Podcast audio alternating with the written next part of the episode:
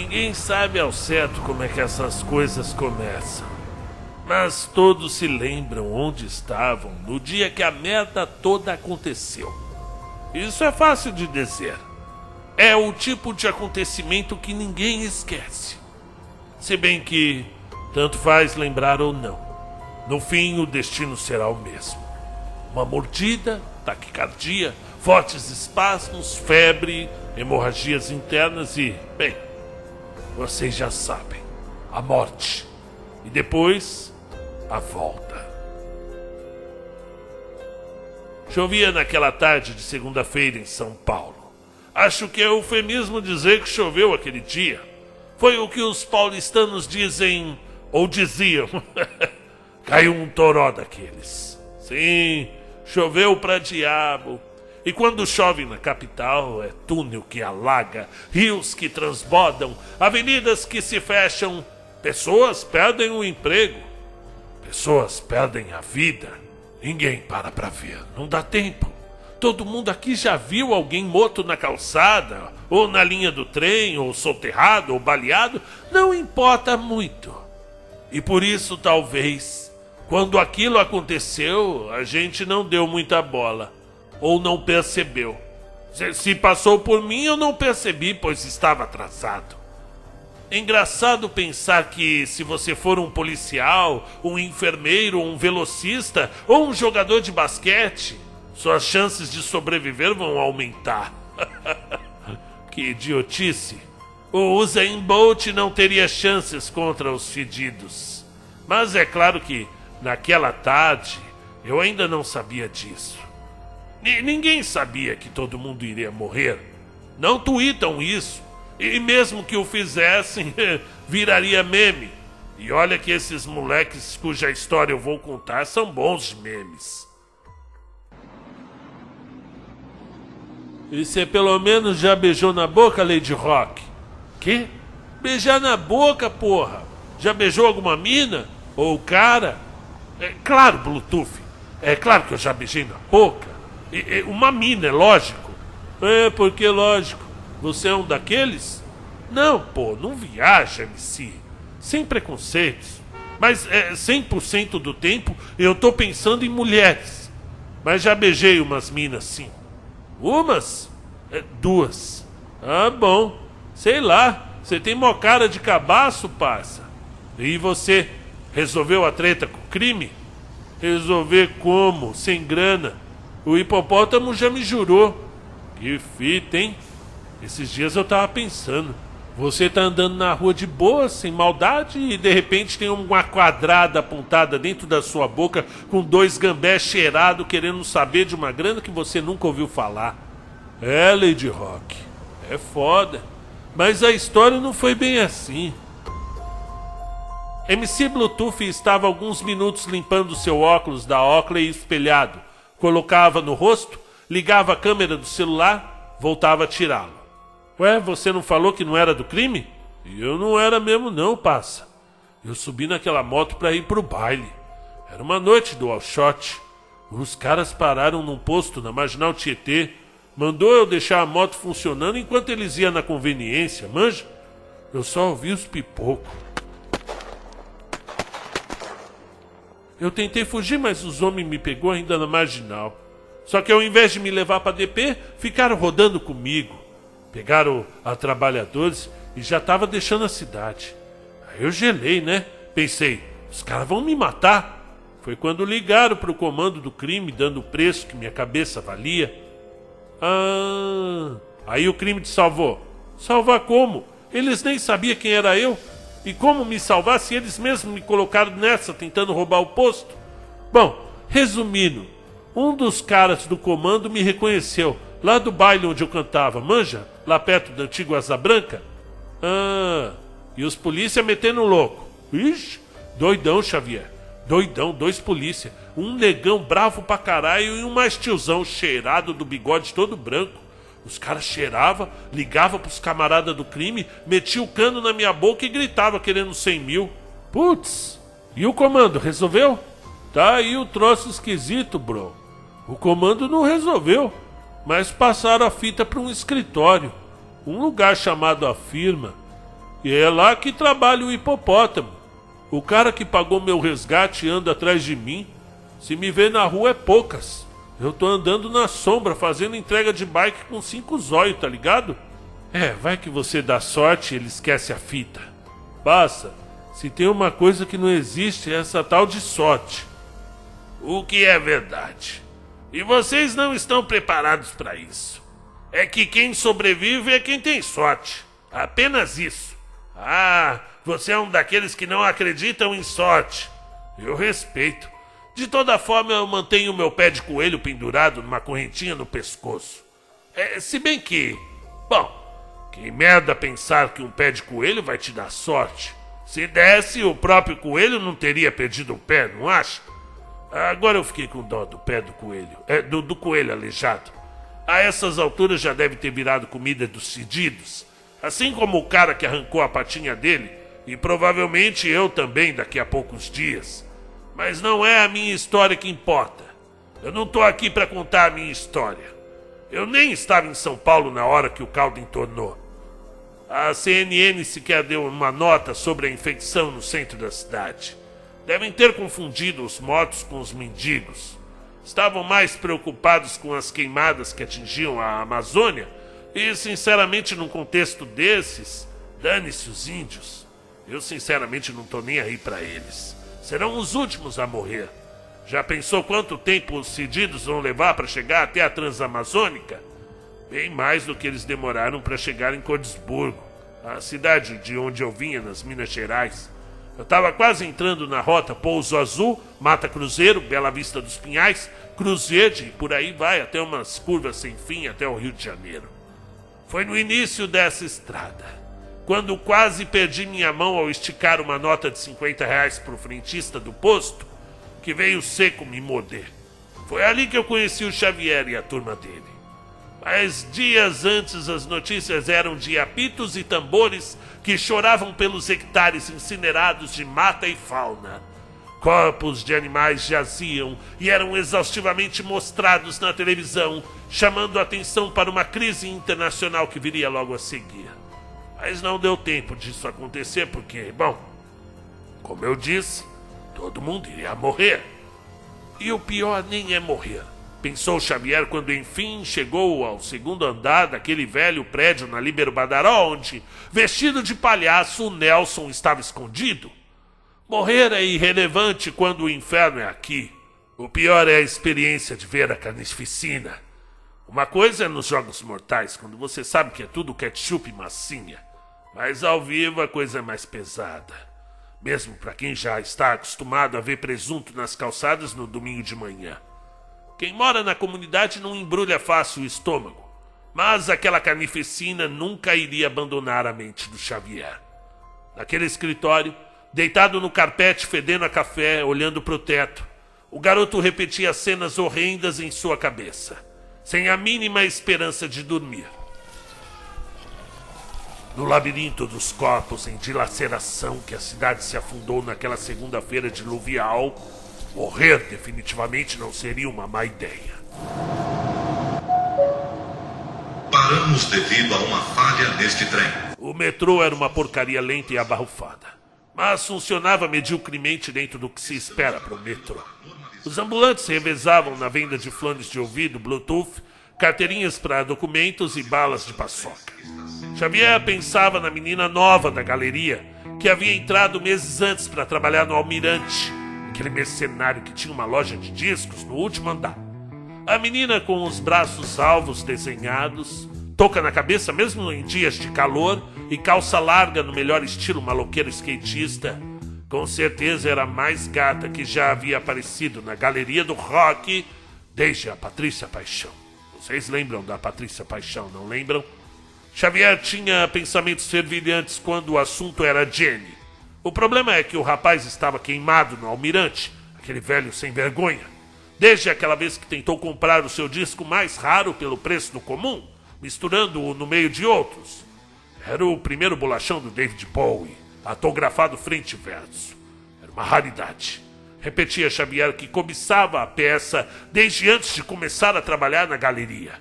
Aliás, o fato de estar próximo daquele disco foi um dos motivos que o fizeram procurar emprego naquele lugar.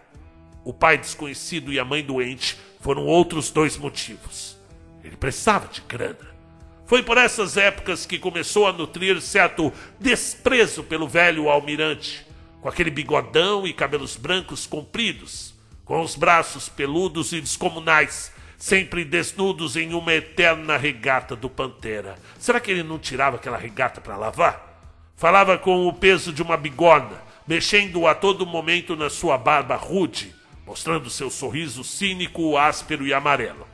Ainda o implacável negociante ostentava em sua vitrina uma jaqueta antiga de couro que dizia ter pertencido a John Lennon. É claro que a veracidade sobre a jaqueta carecia de informações, mas o disco do Bowie era real. Xavier costumava pegar na República, mas fora até a sé depois do almoço tirar uns documentos no poupa-tempo para o chefe. Era dia de pagamento. Xavier estava esperto, porque sabia que o seu chefe, aquele filho da puta, pagava somente no final do expediente. E se o negociante mandasse o garoto ver algo demorado, não precisaria pagar naquela data, porque provavelmente o funcionário terminaria o serviço e iria de lá embora. O chefe usualmente fazia isso no dia do pagamento, e Xavier já estava ligado. E odiava o dono da Lady Rock por isso. Iria voltar à loja, mas não deu tempo. Então, ainda inconformado, se barafundou no volume de pessoas que disputavam centímetros na plataforma para a zona leste. O jeito era ir no contrário, pegar sentido Barra Funda, voltar duas estações e entrar no trem mais vazio, já que esse era o entroncamento principal da cidade, colecionando o maior número de gente doida. Talvez tenha sido esse o maior erro do jovem vendedor de camisetas da Galeria do Rock voltar às estações. Se ele fosse direto, teria conseguido se despedir da mãe, teria tempo de jantar, tomar um banho e quem sabe até dormir a sua última noite de sono antes da coisa toda explodir e chegar ao teu bairro, lá na cidade de Tiradentes. É, vai por mim. Os zumbis iriam levar pelo menos uns dois dias para chegar lá. Aquele trem era realmente lento e desconfortável, mas era melhor do que pegar o três ônibus e voltar para casa na República, Xavier desceu de volta, lotado. Esperou no primeiro vagão, próximo à cabine do maquinista, pois tinha a esperança de que a maioria fosse descer no Braz para a CPTM. Ao seu lado vinha uma senhora morena com um olhar de cansaço. À frente, sentada, uma mulher gorda comia batata frita com bastante mostarda, exalando um cheiro que esmagava a todos. Xavier sempre foi contra esse negócio de comer batata frita dentro da condição. E eu também sou. Ou era, né? Tanto faz. Ninguém mais vai comer batata frita no metrô. Assim como os vendedores ambulantes, pastores analfabetos e jovens mimados que se sentam no chão. Todos são estorvos, como pombos, pensou o jovem enquanto observava melancolicamente a tudo e a todos. A moça com o decote generoso o lembrou de que ele ainda era virgem. Isso era um problema que crescia um pouquinho a cada dia. E não era o tipo de probleminha que a gente esquece durante a semana. Ele pensava 642 vezes por dia nesse problema. Probleminha. A cada decote, a cada saia apertada e até quando passava por alguns manequins é, não qualquer manequim, né? Apenas aqueles safados da loja de calça jeans da rua direita. Aqueles sim. E, e assim foi, com o Xavier babando e pensando naquele decote. Até quase chegar à estação em Angabaú, quando a composição deu um tranco muito forte, parando-o quase que imediatamente. O nariz do garoto quase desceu dentro do decote com o tranco. Era como se uma força aniquiladora segurasse o vagão de imediato. Seria outro trem? É, se fosse a cabine do maquinista, já estaria toda esmagada, dando para ver os estragos de onde ele estava. O metrô, embora já não andasse mais para frente, mantinha-se em constante agitação, sem que pudessem ver nada, já que ainda ele permanecia dentro do túnel. O jeito era aguardar. O povo estava acostumado a aguardar, mas não com aquele tranco. Algumas pessoas estavam doloridas diante da pausa brusca da viagem, e alguns já começavam a ficar exaltados, ameaçando a tocar a sirena e abrir as portas de emergência. É, também nunca gostou desses escandalosos que se exasperam a dar show. O grandão de jaqueta jeans era o mais salador, mas de nada adiantava porque o trem, que antes estava parado, agora mediante estrondos ensurdecedores, começou a verter para trás em solavancos que impressionavam. Algo estava empurrando o trem de volta, e essa constatação encheu Xavier de terror. Resolveu chamar no grupo de mensagens que ele mantinha com os moleques do Anhangabaú. Era uma espécie de ponto de encontro que os jovens mantinham para matar a hora do serviço, fumar um baseado e andar de skate. Os Mandraques do Vale. É o nome do grupo. Funcionava há dois anos. Nele estavam todo tipo de gente jovem que se encontra perdida no centro velho. Desde os roqueiros da galeria, como o Chave, skatistas da Roosevelt, uma galera do Slam e os funkeiros da 24 de maio. Esses eram os mandrakes do vale. Mensagem. Oh, vocês estão sabendo de uma parada estranha rolando aqui embaixo, no túnel do Engabaú? Silêncio. Mensagem aguardando para ser enviada. Oh, tem ninguém nessa porra não? Mensagem do MC Bluetooth. E aí, Lady Rock, que pega? Mano, Tá acontecendo uma parada aqui, eu tô com medo. MC Bluetooth. Ih, meu, tô descendo a Paulista de bike, aqui tá suavão. Mensagem da Tati Slam. Ai, Leite, sai daí, caralho. Fica moscando aí não. Oxi, e por quê? Putz, estão empurrando o vagão. Silêncio. Mensagem da Tati Slam.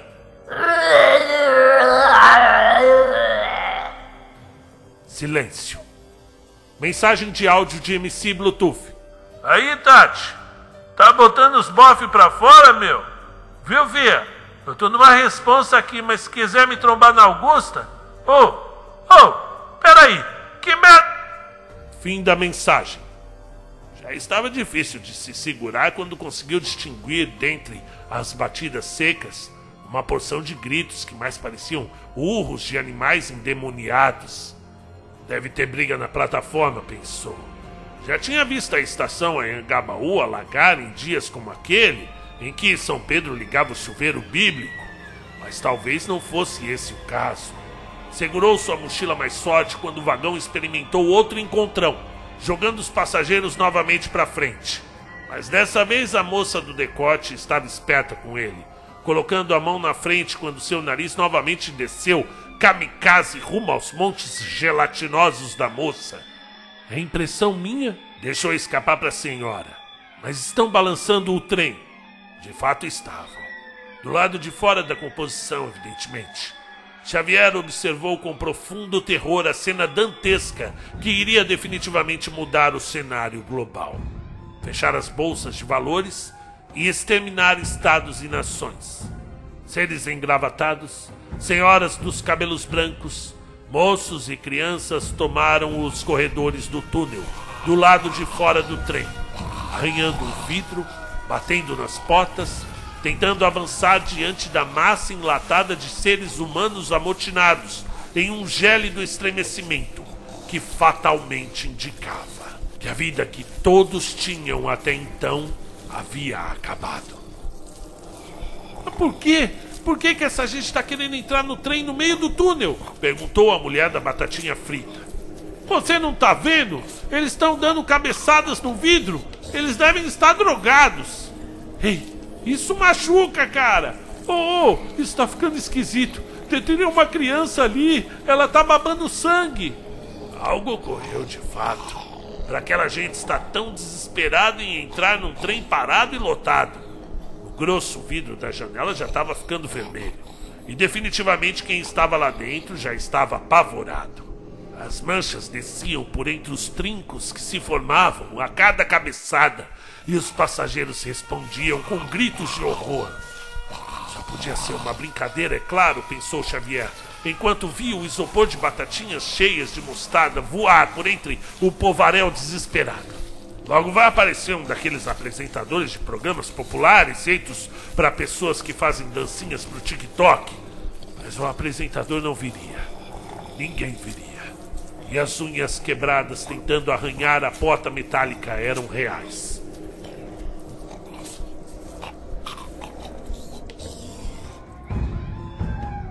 Alguém no fundo do vagão teve a brilhante ideia de acionar o botão de emergência aquele que abriria todas as portas da composição. O famigerado botão vermelho que fica dentro daquele potinho de acrílico. Xavier sempre teve curiosidade em quebrar o potinho e apertar o botão para ver o que acontecia. Mas não naquele momento. As portas se abriram e na sua cabeça a única sensação que ficou gravada era do seu fone de ouvido gigantão que tocava o Bohemian Rhapsody.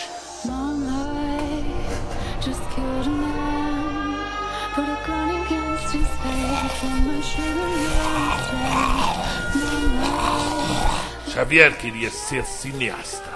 Era a vibe dele depois que assistiu A Cidade de Deus. Entrou nessa onda nesse sonho besta de adolescente e não saiu mais. Então, quando as portas se abriram, ele viu tudo em câmera lenta. Crianças, velhos e mulheres entrando em câmera lenta, enquanto o Fred cantava com sua regatinha branca e seu bigode sexy. Encostou à parede para assistir ao formidável espetáculo de carne humana sendo dilacerada.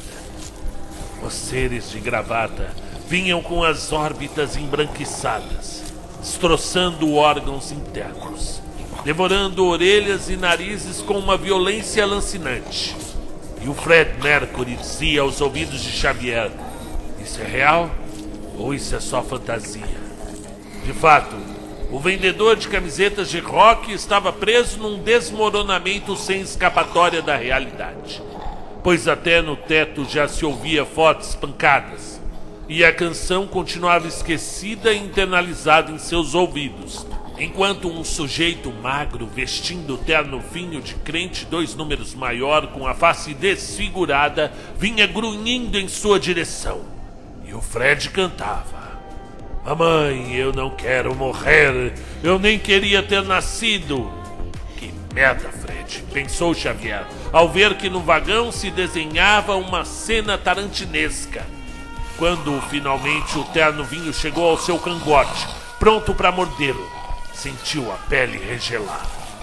O que lhe impediu foi a mulher gorda, pois, empurrada por um adolescente de cabelo verde, veio parar entre o jovem Xavier e o sujeito disforme cuja fome insaciável encontrou acalanto nas carnes vigorosas da mulher, que experimentou com profundo terror o seu colo ser vorazmente atacado pelos cedidos, que disputavam tenazmente cada centímetro da sua carne, até enfim alcançarem as batatas mastigadas ainda em processo de digestão. Xavier continuava segurando a carcaça da ex-obesa como um escudo e percebeu que, se aguentasse mais um pouco, poderia se arrastar até o outro lado, finalmente saindo do vagão pela janela, que a essa hora jazia completamente estilhaçada. Era sua única oportunidade, pois os próprios mortos já voltavam à vida minutos depois de cessarem suas centelhas divinas. E assim, os que foram atacados despertaram para atacar. E as coisas começaram definitivamente a ficar impossíveis. Finalmente, o vendedor conseguiu se desencilhar do último mormente que o segurava e ganhou o corredor escuro. Entretanto, ao chegar próximo à estação do Anhangabaú, percebeu que o mundaréu de motos enegrecia a saída do túnel, tornando a passagem impossível estava definitivamente cercado, com seu blusão de moletom todo manchado de sangue e mostarda, os cabelos pingando suor e louco para não morrer virgem. A mina da loja da frente? Perguntou certo dia o Nelson. Ah, eu já fiquei com ela. Você sabe que tá mentindo. Eu sei que você sabe que tá mentindo e você sabe que eu sei que você tá mentindo, Nelson. Ah, você é mó vacilão, Chave. Todo mundo já pegou a Jenny. Só você fica pagando de apaixonadinho. Eu já passei a vara. Nelson arrumava o enorme babado do seu uniforme de trabalho. Pois vamos lá então perguntar para ela. Desafiou o rapaz saindo de trás do balcão. Não, pô, você tá louco? Puxou Xavier pela manga da camisa listrada vermelha. É claro que ela vai negar, né? Você que é o maior saco de vacilo, Nelson. Você nunca pegaria Jenny. É, ué, e por que não? Porque você é gordo e tem tetinha e tá vestido de palhaço. Ah, pelo menos eu não sou virgem. Sorriu com maldade, apertando seu nariz vermelho. A Jenny sabe que você é virgem? Eu vou lá perguntar. Agora é do Xavier que quase perder o equilíbrio puxando o amigo pelo macacão colorido. Ei, rapaz! gritou o seu Yugi lá de dentro do depósito da Lady Rock, a loja que o Xavier trabalhava. Manda o Bozo embora e dobra essas roupas. É, te vejo mais tarde na fila do banco, cabaço. Falou, Lady. Despediu-se passando pela loja onde Jenny trabalhava. E aí, princesa? E aquela moral pra mim? Vai dar quando? Jéssica olhou para o jovem que andava pelas ruas do centro com um macacão colorido, sapatos enormes e nariz vermelho. Além, é claro, da sua peruca rosa cacheada. Eu já falei para você não ficar dando corda para esse idiota. É gente assim aqui do centro que te derruba. Esse moleque é curva de rio. Pois o curva de rio que logo mais iria tirar o Xavier da maior furada da sua vida. Pois o dono da Lady Rock provavelmente já estaria morto naquele momento. E o rapaz estava prestes a seguir o caminho do chefe, com uma única diferença. Aliás, duas. Iria morrer pobre, sem o salário do mês e virgem.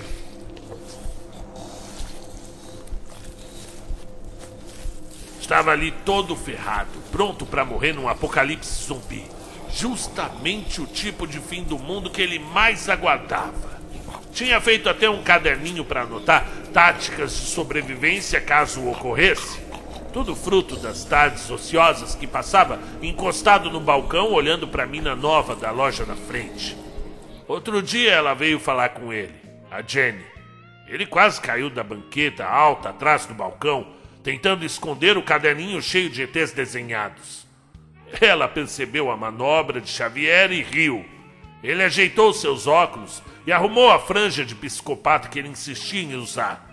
A parada da franja era para esconder uma cicatriz hedionda que vinha do limite do couro cabeludo com a testa e viajava sentido atrás da orelha para o outro lado, como uma puta centopeia, atravessando o crânio em diagonal fruto de um tombo de bicicleta que levara quando tinha 12 anos. Desde então, ouvia zumbidos. Conversavam trivialidades, bandas, quadrinhos, quando as tardes com poucos clientes se tornavam ociosas. Você é o maior Zé Modinha, acusava Jenny sem piedade, fazendo um jogo de cabelo que sinceramente o deixava maluco. A de si sempre será melhor. Que nada, nunca chegarão aos pés da Marvel no cinema Defendi o rapaz. Clássico é clássico, menino. Cinema é modinha. Eu quero ver se garantir nos quadrinhos. Jenny argumentava com segurança.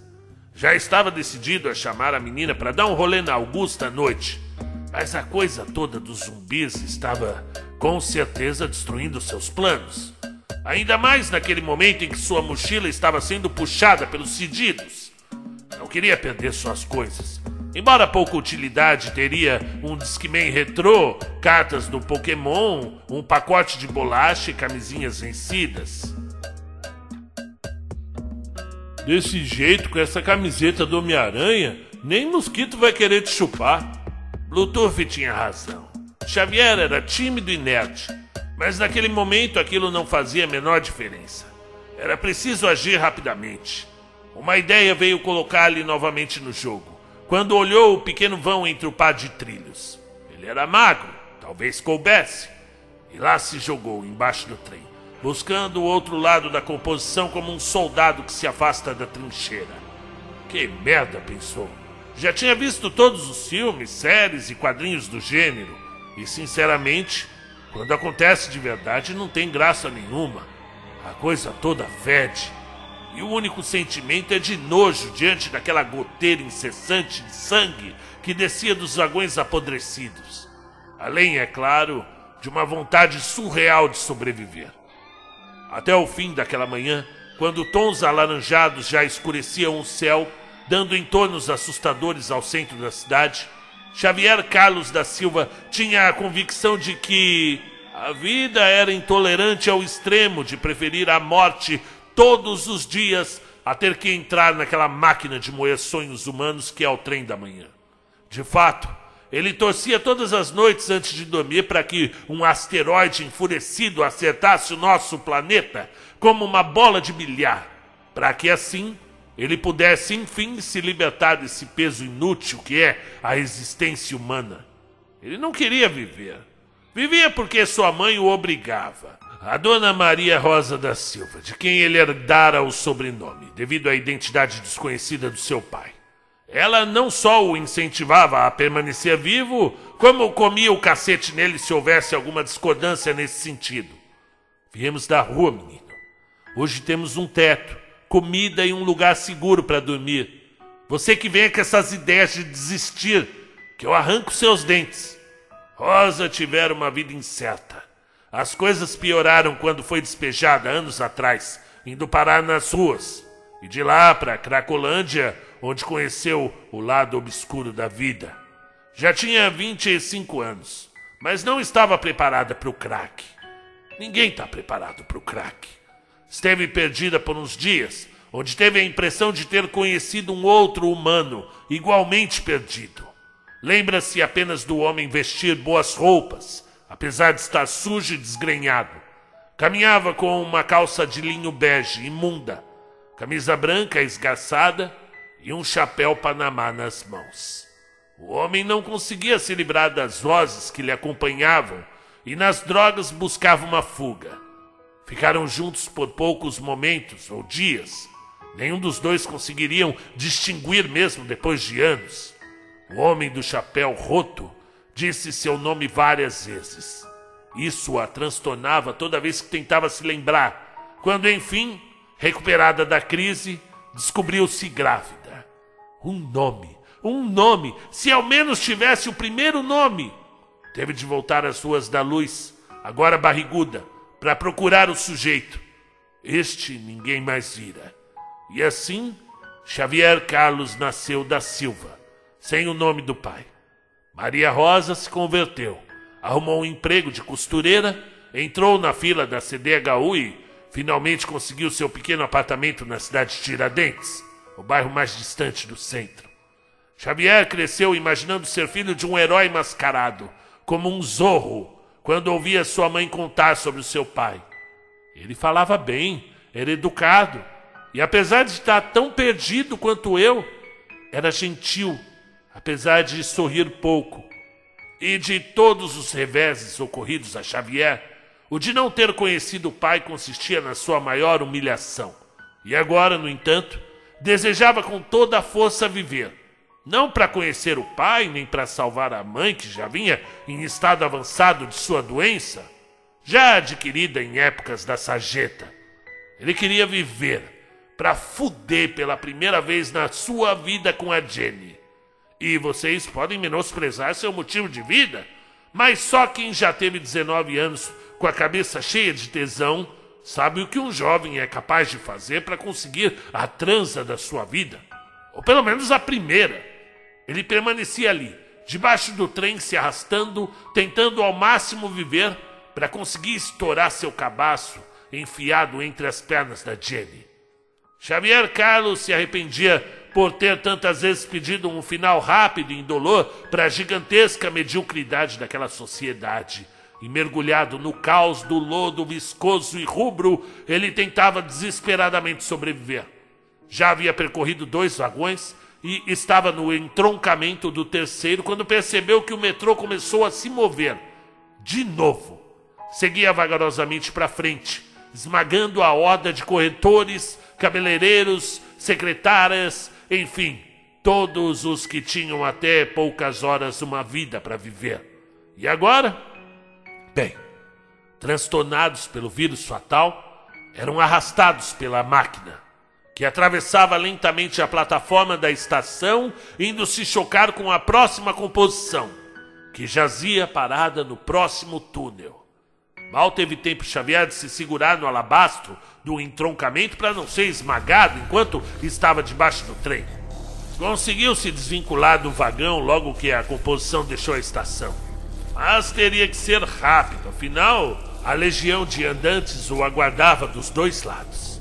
Conseguiu finalmente se esquivar até um daqueles corredores laterais por onde andavam os funcionários quando faziam a manutenção das vias. Em uma escada de ferro, chegou a um pequeno depósito.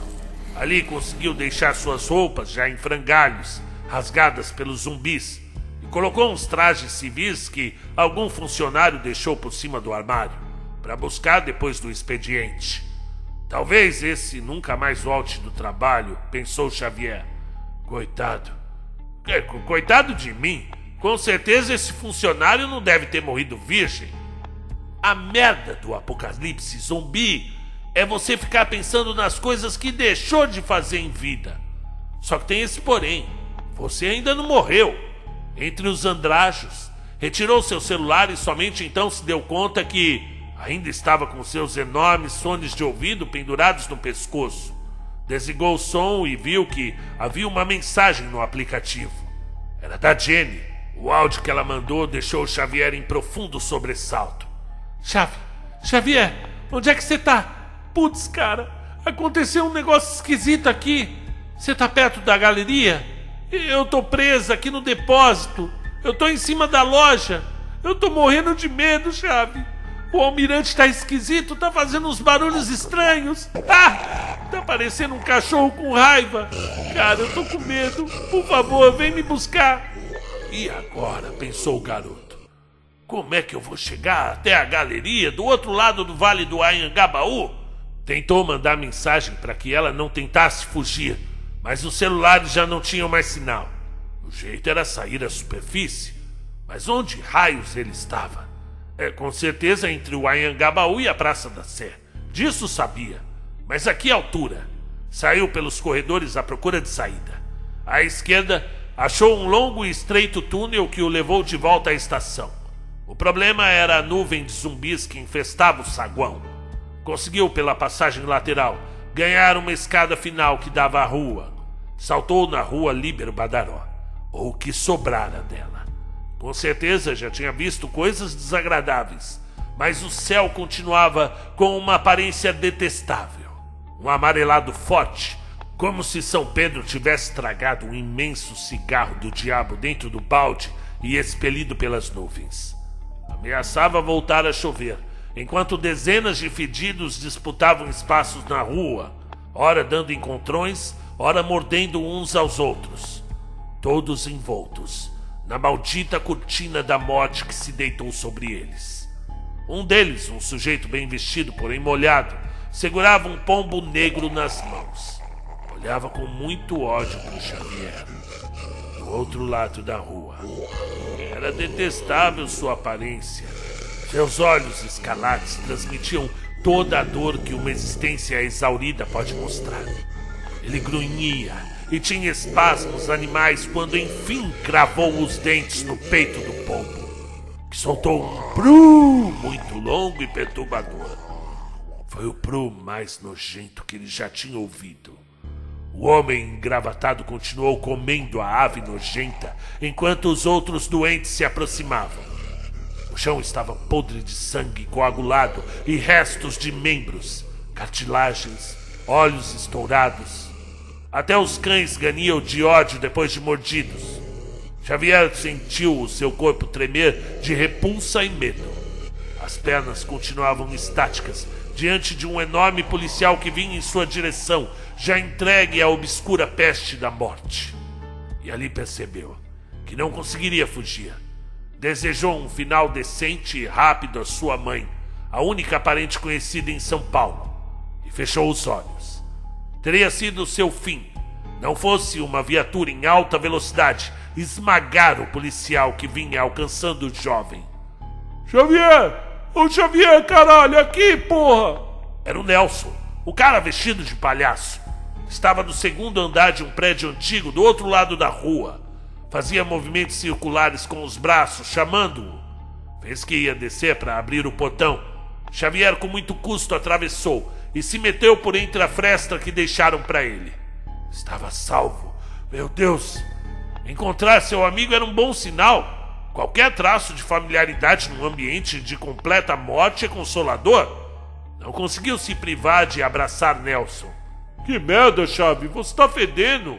O que é isso no seu cabelo? É merda? Cara, é muito bom te ver. Xavier subia as escadas falando e pensando e gesticulando. Tinha uma muvuca no trem e uma mulher tirou batata frita da barriga de uma velha. Você acredita que o meu chefe morreu sem ter pagado o meu salário? Tá, tá, Lady, para de viajar. O apocalipse zumbi chegou, meu nego. Agora é tudo que vai se danar mesmo. Já no segundo andar, após uns minutos de silêncio sem fôlego, finalmente esboçou ao amigo. E aí, caralho? Que porra foi essa que aconteceu? Perguntou Nelson, e o seu chapéu fazia barulhos engraçados enquanto os guizos balançavam. Todo mundo ficou doido. Respondeu Xavier com as mãos entre os cabelos. E agora? Agora fudeu. Que merda! Você vai morrer virgem! Nelson sorria maldosamente. Tem algum plano? Perguntou Xavier. Olha, você já leu sobre isso e eu também. Continuou Nelson. O importante é sobreviver as primeiras 48 horas. É quando o pico explode. Depois que o primeiro baque passa, a maioria consegue encontrar uma saída. E onde você tirou isso, porra? Do YouTube. Você é inocente demais, Leite. Lady Rock era o seu apelido no grupo dos Mandrakes do Vale, pois trabalhava na loja com o mesmo nome, Lady Rock. Conheceu Nelson meses atrás, na 24 de maio. Ele ficava no calçadão vestido de palhaço, chamando os clientes para o restaurante, R$19,90 dentro da galeria.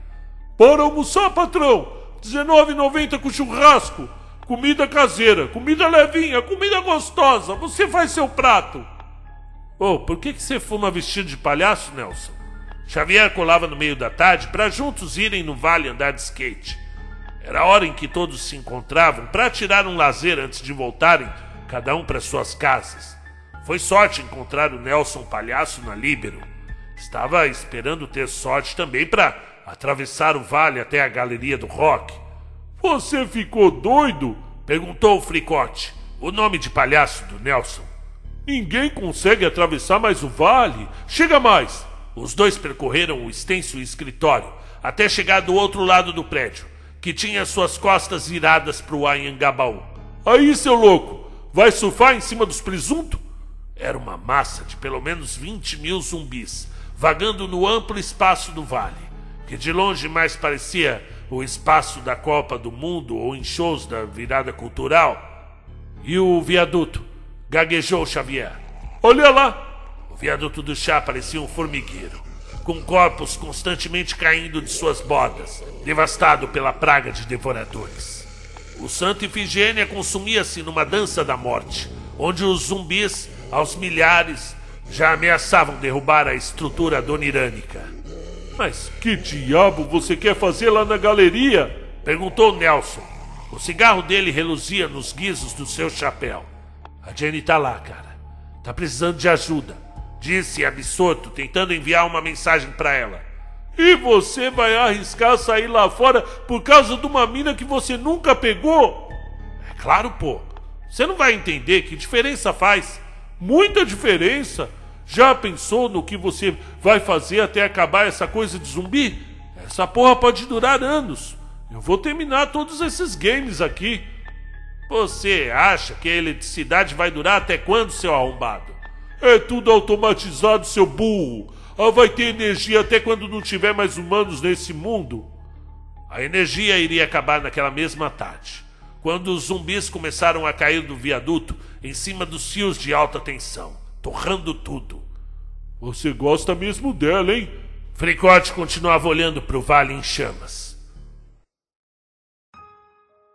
Os dias eram calmos na galeria do rock quando não tinha apocalipse. Após o almoço, era comum os dois encostarem na cerca ondulada de ferro para matar o tempo enquanto as pessoas passavam lá embaixo na 24. Esse lugar é uma merda, suspirava mascando seu chiclete. Você pensa em meter o pé daqui? Eu sei lá, respondia Xavier, mais entretido no volume que a camiseta Bad Religion da Jenny fazia na altura dos seus seios. Eu tenho coisas ainda para resolver aqui no centro de São Paulo. E ainda o seu pai? Veja, Chave, eu também cresci sem pai. A maioria das minhas amigas também. E pode ter certeza, seria melhor eu não ter conhecido aquele lixo de ser humano. Vai por mim. Você não vai querer conhecer o seu. Mas Xavier queria sim conhecer o seu. Aceitar o trabalho no centro, pois sabia que a sua mãe o conhecera naquelas imediações. Andava na rua buscando possíveis semelhanças faciais nos homens mais velhos. Ensaiara milhares de vezes a frase: Desculpa, senhor, mas por acaso, há uns 20 anos, conheceu uma moça chamada Rosa? Ela era bonita e magra e morava na rua. Ele não sabia se teria coragem de falar sobre a parte que a mãe tinha sido moradora de rua. Certo dia viu um homem muito parecido com a descrição que, que sempre sua mãe fizera, de pé no metrô. Ele estava lá. Xavier tinha acabado de descer quando enxergou o homem e o homem notou sua expressão de urgência no meio da plataforma ao vê-lo. Ele tentou voltar à composição que fechou as portas na sua cara. Os dois ficaram trocando olhares, surpresos, enquanto vagarosamente o trem se despedia da estação. Camisa bege, chapéu panamá, um olhar melancólico, como quem tenta se lembrar se tirou o ferro de passar da tomada ou não antes de sair de casa. Só podia ser ele. Era ele. Naquele momento, Xavier, que olhava lá embaixo a horda monumental de seres monstruosos, torcia muito para o seu pai, se estivesse vivo, ter saído da cidade a tempo.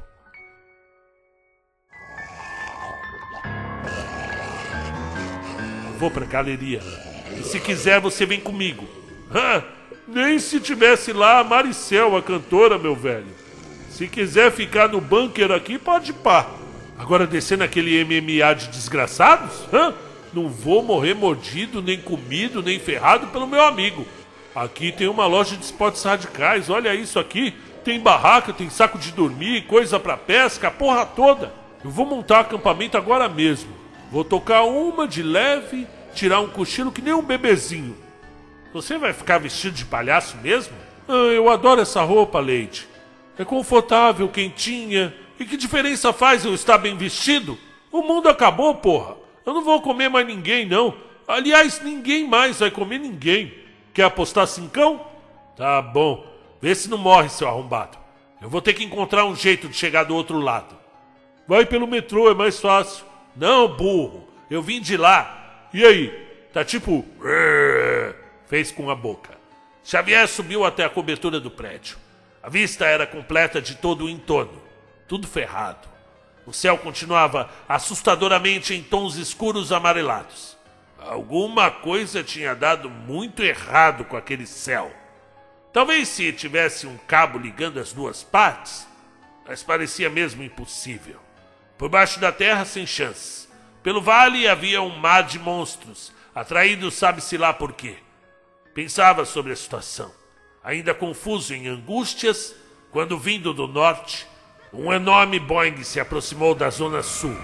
O zumbido era formidável e aterrorizante. Atravessou o céu, descendo em alta velocidade até se esmagar, explodindo o viaduto do chá. A bola de fogo inflamou os andantes, tornando-os ainda mais agitados. E os uivos de morte se faziam ouvir ao longe, como um gemido único, congelando os ossos de quem mais sobrou da desgraça daquela tarde de segunda-feira. A nuvem preta subiu, unindo-se à amarela, tornando o final do dia uma noite monstruosa. Os olhos de Xavier ardiam devido ao combustível do avião pegando fogo. Parecia um vulcão cheio de ódio, explodindo pernas, braços e cabeças a distâncias ridículas e exageradas. Ossos chegavam às vidraças, produzindo barulhos angustiantes. O mundo tinha virado uma imensa gosma daquele vermelho escuro pisado. Xavier sentiu-se sozinho ao extremo. Sentou-se na balaustrada e chorou miúdo. Pediu perdão à sua mãe. Tentou mandar mensagem para ela, mas não conseguiu. Entretanto, seu choro não levou mais do que cinco minutos. Rapidamente se levantou, apontando para o antigo prédio do mapping. É uma ideia idiota, pensou. Idiota a princípio, ele mesmo admitiu, mas parecia única. Era preciso descer nessa loja de spots radicais que o Nelson Fricote falou. Ele iria salvar a Jenny. Iria perder a virgindade. Estava já na escada quando, ao abrir uma porta de incêndio, foi atacado por um sujeito alto e magro, com uniforme de ascensorista. O monstro segurou firme o ombro de Xavier, dobrando seu calcanhar, fazendo os dois rolarem pelos degraus, numa luta feroz até o outro patamar, onde finalmente o garoto conseguiu usar o próprio peso do sujeito enorme para jogá-lo no vão central da escadaria, indo o fedido chocando-se nas muretas, esfacelando seu corpo morto até o térreo. Que droga! gritou, percebendo que seu tornozelo havia torcido na queda. Como é que eu vou transar com o pé todo ferrado? Eh, será que precisa do pé para transar? Eu sei lá, para dar impulso. Ficou pensando nisso até conseguir voltar ao pavimento, onde Nelson fumava olhando para o teto. Ué, você não ia tocar uma? Não dá, reagiu com o olhar assustado. Eles não param. Que foi, cara? Assustou-se com a expressão do palhaço de restaurante. Tá doidão, é? Lady Rock, eles gritam o tempo todo. Parece o gemido do inferno, cara. Eu tentei tirar um cochilo, mas o som vindo lá de baixo acaba com os meus nervos. Diz pra eles pararem, diz. Mas, por favor, cara, fala pra eles parar. Gritou Nelson, segurando firme a blusa do garoto, que, com dificuldade, conseguiu se desvencilhar. Se controla, Fricote! Para um pouco para pensar no que você está falando. Nelson estava em choque. Quem poderia imaginar que, mesmo fora do prédio, os zumbis pudessem destruir um cérebro apenas com sua cantoria dantesca, num balé do mal, conquistando suas vítimas com o canto de suas sereias monstruosas, dançando pelo vale como condenados no inferno, dedicando sua pós-vida ao eterno vagar pelas ruas ensanguentadas da Pauliceia. Tem asa delta naquela loja? Perguntou Xavier procurando. Você tá maluco, cara? exultou Nelson, arregalando os olhos. Vai pular de asa delta de um prédio por causa de uma mina? Vai ajudar ou não vai? Começou a chover de novo. Não pode ir na chuva. Ué, por que não? Ué, você não viu como é que tudo começou? Eu tava dentro do metrô, Nelson. Repetiu Xavier, ainda andando à procura do material. Mano, foi foda demais. E quando eu digo foda, não é nossa, foi foda. Não, foi assim, nossa, foi foda. Foda de ruim. Eu tava dando um tempo no vale junto com os caras do skate. Eu lembro que a Miguelina, aquela do slam, chamou a atenção pro tempo fechando. E, e então tinha até um solzinho, de boas. Mas aí veio uma nuvem muito cinza lá da Paulista. Chegou devagarinho. E da luz estava vindo outra nuvem amarelada, como se fosse de fumaça mesmo. Aí sente a fita, parça. Quando juntou as duas, a coisa ficou bem estranha começou a ficar avermelhado e dar uns raios dentro dela, cara. O, os caras até pararam de fazer as, as manobras para ver. Tava bem no meio da pista o Maria Mole e o Cochicho. Começou a cair umas gotas dessa nuvem esquisita. E os dois estavam lá como bobões, olhando para o alto. Um deles reclamou porque caiu uma gota no olho. Era o Cochicho. Gritou que estava ardendo. No, no Maria Mole disse que caiu na boca, que ardia a gengiva. Ah, ou seja, não deu nem 15 segundos, cara. Foi 15 segundos. E os dois começaram a se contorcer assim, arquejando as colunas, dando urros de dor, até finalmente caírem no chão, todo contorcido. A gente achou que eles estavam zoando. Mas não, o coração deles tinha parado mesmo. Bom, pelo menos foi o que o chaminé falou quando chegou perto deles, pois eu estava de longe vendo, embaixo do toldo da banquinha de jornal para não molhar a roupa de palhaço. O, o chaminé tentou levantar o Maria Mole, mas ele abriu os olhos de uma hora para outra e mordeu o chaminé, arrancando um pedaço do pescoço dele, cara. E aí todo mundo entrou em pânico, pois ao nosso redor um monte de gente estava também arqueando os corpos e se transformando. Em 20 minutos já tinham 100 fedidos no vale. Então não pode sair na chuva também? Eu não arriscaria. O, o céu ainda está todo vermelho. A loja ficava no sétimo andar. Era um Mag Store, felizmente. Conseguiram lanternas, canivetes, cordas de escalada, mochilas de guerra roupa especial para combate e finalmente a asa delta desmontada. O prédio já estava às escuras, passava das 10 da noite. Conseguiram subir os materiais com muita dificuldade. No caminho ainda se depararam com um senhor careca, transformado em zumbi, que finalmente foi abatido por um lancha-chamas emprestado da loja. Caralho, Fricote, você manda bem no tiro, hein? Ah, você tá ligado que eu sou nerd, né? Eu tinha uma Nerf Elite 2.0. Eu mesmo comprei com meu salário. Eu gosto dessas paradas. Você não ia acreditar como eu sou bom nessa porra. Não brinca. O pai é cria no tiro, meu. Cola mais. Ficaram até meia-noite montando a pipa gigante que iria transportar o maluco do Xavier até a cobertura centenária do Teatro Municipal, do outro lado do vale. De lá, bastava pular umas telhas para chegar ao terceiro andar da Galeria do Rock, onde a Jenny estava esperando. Mano, você vai morrer se pular daqui, você tá ligado, né? Tô. Então, firmeza. Depois não reclama. Tá pronta lona. A amarra aqui essa parada. E cuidado com esse calcanhar ferrado aí. A roupa de contenção vai funcionar como uma armadura, manja? Se você vê que é, saiu da rota e a pipa for para o outro lado, para aquele prédio, encolhe as pernas e mira numa das janelas. Quando atravessar a vidraça, faz esse movimento, ligou? Sai rolando. Bora. Aí, chave. Espera. Que foi, passa? Tamo junto. O garoto vestido de palhaço abraçou seu amigo no alto daquela torre. E na noite funesta, quem estava no centro de São Paulo conseguiu observar o enorme corvo que atravessava o vale do Anhangabaú, como uma alma penada voando pela escuridão. Vai, Lady Rock! Uhul! Eu sou a porra do Batman! Poucas luzes provenientes da iluminação de emergência a bateria ainda permaneciam acesas. Foi difícil para ele conseguir guiar o enorme planador que velozmente atravessou o teatro e, de forma perigosa, foi se chocar com o antigo prédio do Mapping, que na época já estava. já andava fechado, já, já tinha uns bons anos. A grande sorte foi que a própria asa delta quebrou o vidro da janela, injetando-o no prédio de forma abrupta e perigosa. A impressão que teve ali, deitado no carpete embolorado, era que havia quebrado alguma parte do corpo. Sua cabeça girava e seu calcanhar gritava como se fosse outra pessoa morrendo. Conseguiu, com muito custo, se levantar e chegar até a janela, onde chamou Nelson pelo rádio a pilha que roubaram da loja. Fala, palhacinho gordo! Cara, você tá vivo? Não acredito!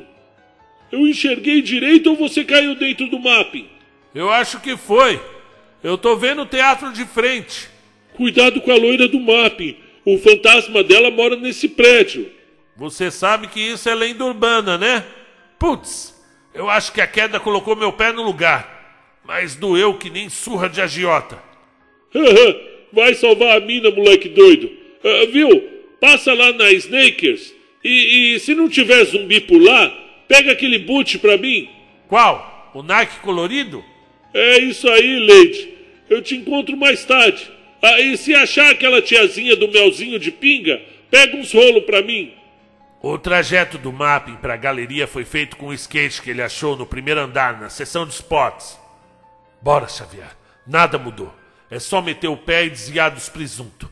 Igual você já fazia quando eles estavam vivos. Será que um som ajuda? Meteu um Charlie Brown no fone grandão e desceu a conselheiro crispiniano, ao som de vícios e virtudes desviando o trânsito dos mortos-vivos, que era intenso. Não viu um zumbi chegando pela direita, segurando sua blusa. Ouviu um estampido antes de ver o monstrengo, que tombou ao seu lado, com a cabeça transpassada. Que porra foi essa? gritou olhando para o alto. Fui eu, Zé Ruela. Você não bota fé mesmo, né? Eu sou sniper, passa. Caralho! Você acertou um tiro do outro lado do Vale do Anhangabaú? Vai pra grupo, mil anos treinando com a minha Nerf. Nem que a porra alguém aprende a atirar assim com uma Nerf. Você tá escondendo ouro, gordão. O jovem conseguiu finalmente evitar os próximos zumbis, saindo da visão de Nelson, eclipsado pelo Teatro Municipal. Entrou na 24 de maio, lembrando daquele jogo maneiro do Bart Simpson do fliperama. O que mais intrigou foi definitivamente ver pessoas que ele conhecia vestidas em zumbis, perambulando desgraçadamente pela rua, indo e voltando, batendo as cabeças nas placas, caçando e comendo ratos que tentavam fugir nos bueiros, já cheios de zumbis que, desesperados pela fome de Lúcifer, entravam nos buracos e ali se entalavam, ficando metade para fora, sem poder voltar, remexendo-se até suas cinturas ficarem na carne exposta, aumentando ainda mais o espetáculo medonho que aquela cidade tinha virado. Cara, aquele malucão com o cabelo do sabotagem virou zumbi. Xavier deslizava com o skate enquanto puxava pelo rádio um apoio moral vindo do amigo. Ah, ele sempre foi mó moscão mesmo. Ô, Chave, você não vai acreditar quem é que eu achei aqui na sintonia do rádio. Tá lá na Praça da Sé, no posto da polícia. Fala aí, Bluetooth. E aí, Leidizinho, que pega? Bluetooth? O MC Bluetooth? Você tá vivo, meu velho? Isso é louco, Lady Rock. Os zumbis comeram minha mochila. Ih, mentiroso da porra. E aí, Nassé, como é que tá a coisa? Esquece, passa, esquece.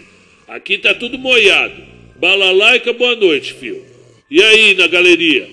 MC Bluetooth falava do rádio enquanto acertava seu topete azul, motivo do seu nome no mundo das rimas do funk. Colocava e tirava seu Juliette do rosto, preparando-se para o apocalipse. Eu tô tentando entrar. O portão tá fechado e tem uns fedidos na frente. Ô, oh, vê se o Jordânio virou zumbi. Eu tô vendo ele aqui não, parça. Eu tô na marquise do banco, tentando pular direto pro primeiro andar da galeria. Ô, se você vê ele de zumbi por aí, dá um roles nele, um totozinho na canela, pra ver se ele cai. E arranca a berma dele da ciclone. Essa berma é minha, traz pra mim. Vocês estão tirando mesmo, né? Eu sou sacoleiro do apocalipse agora? Os zumbis batiam nos portões como animais selvagens. Xavier finalmente conseguiu subir as grades, que continham pedaços de dentes provenientes das mordidas incansáveis dos mortos. Finalmente estava dentro. E, tirando o seu Geraldo Vigia, que já parecia um zumbi quando estava vivo, não havia ninguém no piso térreo. Subiu correndo os três lances pela escada curva. Já no terceiro pavimento ele conseguiu ouvir os grunhidos vindos da loja do almirante. Era ele mesmo, do alto dos seus quase dois metros de altura com sua barba branca tingida de rubro, pois ao seu lado jazia o cliente nerd japonês, que sempre estava atrás de anime, mesmo sabendo que lá não vendia. Aquele babaca tinha mesmo que morrer mordido, pensou o garoto escondido. Agora, como derrubar o almirante? Ele tentava a todo momento penetrar no pequeno depósito que ficava no sobreteto da loja, onde provavelmente deveria estar a Jenny. Lembrou-se de como ela valia a pena de quantas tardes eles passavam juntos falando besteiras, olhando-se demoradamente. Ela contava e recontava a história de cada tatuagem sua. Ele gostava em especial das suas pernas, imitando duas cintas ligas. Ele sonhava com aquelas pernas nas noites quentes em que não podia abrir a janela do seu quarto para não entrar barata. E agora, bem, Agora elas iriam finalmente dominar o mundo, aquelas pedras, junto com os malditos zumbis. Lembrou-se de uma loja bem exótica no final do corredor, que exibia um enorme machado Den Viking de ponta única, todo incrustado, com dizeres prateados, além do cabo revestido com tiras de couro. Uma verdadeira obra de arte. Meteu o pé na vitrine, fazendo-a espedaçar, produzindo um considerável alarido. Entrou rapidamente, usando seu pouco tempo disponível para jogar no chão a caixa de madeira com a tampa de vidro onde estava a arma. Conferiu se estava realmente afiada e voltou para o corredor, tocando a arma metálica nos balaustres, produzindo propositalmente um ruído formidável. Foi o que chamou, evidentemente, a atenção do gigante zumbi almirante, que saiu ao corredor, enfurecido consumido pela terrível febre. Xavier lançou o machado com toda a sua força. A ferramenta foi abrir uma fenda formidável no ombro do almirante, que urrou de raiva. lançou seu olhar baço para o Xavier, que se apressou correndo em sua direção. A varonil criatura, com sua cabeça enorme e quadrada, pareceu até reconhecer o antigo desafeto, soltando um urro demoníaco, lançando-se sobre o garoto, teve grandes dificuldades prensado entre o monstro de 150 quilos e o parapente oval, que oferecia uma queda de quatro andares. Estava ali o seu fim, pensou. Com a sua força descomunal, o zumbi levava clara vantagem, pois sequer sentia o ferimento do machado. Xavier era esquálido para sua idade, não era alto e, com certeza, levaria pior em qualquer disputa física com o Brutamontes. Entretanto, a obstinação em salvar Jenny era tão grande que deixou o próprio almirante chegar bem perto para enfim poder se escrivar de sua mordida final, deixando que o maxilar do grotesco ser fosse com toda a força do balaústre de ferro. Era o momento. Arrancou o machado do ombro lesionado e novamente desferiu um golpe mortífero, decapitando o almirante fazendo o truculento roqueiro desmoronar de cima do terceiro andar. O crânio ficou no chão, ainda urrando para Xavier. Vai se fuder, seu nazista de merda! Ô Leidizinho! Chamou o rádio. Agora não é uma boa hora, Nelson. Você acredita que aquele unha de fome do seu Lee não fechou a lojinha de lanche dele? Eu tô vendo aqui de cima com a lente do rifle. O filho da puta abriu uma portinha e tá atendendo quem passa na rua da quitanda. É xarope esse chinês. Quando os lanches acabar, ele vai comer o quê? Dinheiro? Devolveu o MC Bluetooth. Cala a boca, vocês dois. Xavier correu novamente pelo corredor, em direção à loja. Pode abrir, Jenny! Gritou ao chegar à porta do depósito. Não se ouviu nenhum sinal. Novamente chamou e bateu com força na portinhola, repetindo que tudo estava resolvido. Que droga, Jenny! Diz que você não morreu, por favor! Diz que não morreu! Xavier! É você? Jenny abriu a portinhola, ainda com muito medo. Estava lívida, sem acreditar que era mesmo o rapaz que trabalhava na lojinha da frente que tinha voltado para buscá-la. Não se faltou a dar o beijo que já queria ter dado nele há semanas. Xavier, apesar de tímido, também se entregou ao afago apocalíptico que o instigava de maneira maluca. O dia estava chegando novamente, mas a urgência e agitação interior em fazer o seu primeiro e talvez último sexo transportou os dois novamente para o depósito, que se fechou e se tornou cama para os jovens que tremiam em febre no contato de suas peles. Xavier, nesse momento, não pensou em nada do que o rodeava, somente nos seios de Jéssica, nas suas pernas tatuadas e no seu piercing na língua. O anseio e o prazer foram tanto que os dois desabaram no sono profundo após gozarem. Dormiram por algum tempo, finalmente. Somente se deram de novo com a tragédia quando Nelson o chamou no rádio. Fala, Nelson. E aí, cabaço? Salvou a gostosinha? Pega leve, ela tá ouvindo. Se deu bem, hein, Lady Rock? E ele pegou a mina, Bololó? Caralho, Bluetooth, você não viu ele dizer que a mina tá do lado? Pegou sim, ele perdeu a virgindade. Aê, aqui é Mandrake do Vale, velho. Parabéns, Leidezinho. Porra, Nelson. Xavier protestou. Jenny sorriu em ver o jovem que atravessara metade do centro para buscá-la corar como um menino. Qual é o plano? Então, mano. Nelson parecia ofegante ao rádio. Eu consegui sintonizar alguns canais de rádio. É, é, tem uma galera falando em sair da cidade. A, a peste está se espalhando. Mas o pico mesmo está em São Paulo. É, disseram que a merda toda estava escrita num livro aí, um tal de, sei lá, livro dos tumanistas. Disseram que é uma reserva, nunca pisada pelo homem branco antes, lá na Amazônia. Os índios lá cultivavam uma flor gigante, é, um monte dessas flores. E ninguém nem sabia que tinha essas flores aqui no Brasil. É, é, chamam de a flor da morte. E pelo cheiro de defunto que ela exala, é um cheiro do diabo. Diz que ninguém consegue chegar perto. É, quando as queimadas chegaram nessa reserva, incineraram essas plantas, as plantas da morte, que, e as cinzas delas, misturadas com a chuva vinda do mar, causou toda essa desgraceira. É, pelo menos esse cara que estava na rádio disse que estão procurando alguma saída. E, e, talvez fora daqui a gente consiga ter uma chance contra os mortos-vivos. E para onde e como vamos sair daqui? Ah, como eu não sei, Leite. Mas onde? O cara que estava no rádio disse que ia para uma tal de Cidade das Montanhas. Eu só não sei onde é, mas disse que lá essas coisas não têm vez, que existe uma cura, e tá nessa cidade. E esse malucão é o Karuma Tumã, disse o Bluetooth. É um escritor fodão, cara. O, minha mãe lê todos os livros dele. Se, se ele tá falando que a gente tem alguma chance chegando nessa cidade, pode pá que tem. Tá, beleza. Podemos procurar essa cidade das montanhas. Aliás, eu tenho um palpite. Xavier segurava a mão de sua companheira de Apocalipse. Alguma forma de sair do centro, MC? Ah, aqui você tá ligado que é o terror, né? Não passa.